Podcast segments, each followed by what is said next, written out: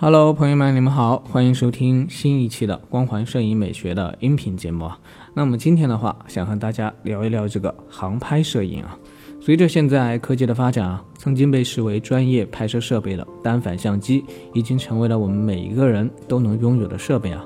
而近两年以来呢，无人机也开始慢慢进入我们大家的视野，无人机拍摄。给热爱摄影的我们啊带来了新的拍摄方式，在消费级无人机领域呢，大疆出品的无人机更是给我们带来了非常易于上手的飞行体验。几乎每一个第一次接触无人机的同学都可以做到拿起遥控器到手即飞。陈老师也是入手了无人机有一段时间了，我购入的设备呢是大疆精灵四。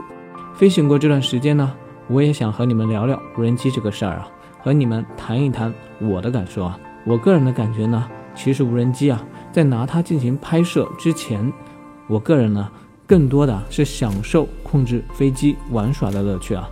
其实作为男生来说呢，或多或少啊，儿时都有想在天空做超人飞行的情节啊。对于上帝视角也是充满了向往。所以说，无人机呢，它的飞行本身啊，就能给我们带来很多的乐趣啊。另外，经常出去玩无人机的时候啊，都会引来许多人在旁边围观。很多人还是对无人机飞行啊这件事情很好奇的。大家在旁边围观的时候啊，经常会问各种各样的问题啊。最多的问题呢，无非就是这个飞机能飞多远，这个电池能用多久啊？就我手中的这个大疆精灵四来说啊，垂直高度可以飞到五百米高。横向距离可以飞到七公里远，为什么它只能飞五百米高呢？因为航空局有规定啊，五百米以上啊就是航空局管制的区域了，超过了五百米的飞行啊就是违法的。而另一方面呢，续航确实啊是无人机的短板，一般的消费级无人机啊续航都在二十分钟到三十分钟不等啊。说过了飞无人机这件事情本身的乐趣啊，再来说说它给我们带来的摄影方面的体验啊。平心而论呢。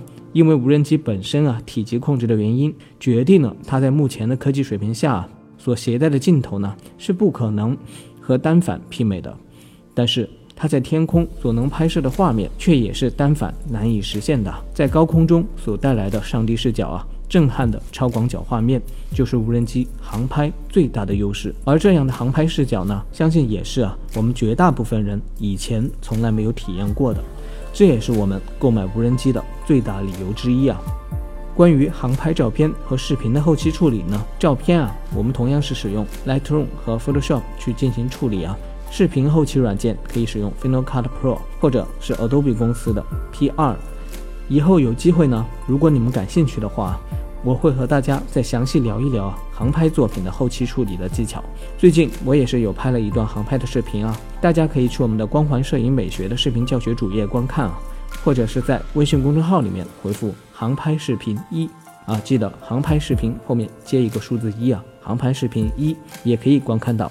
那么今天就和大家聊到这里了，我们下期再见，拜拜。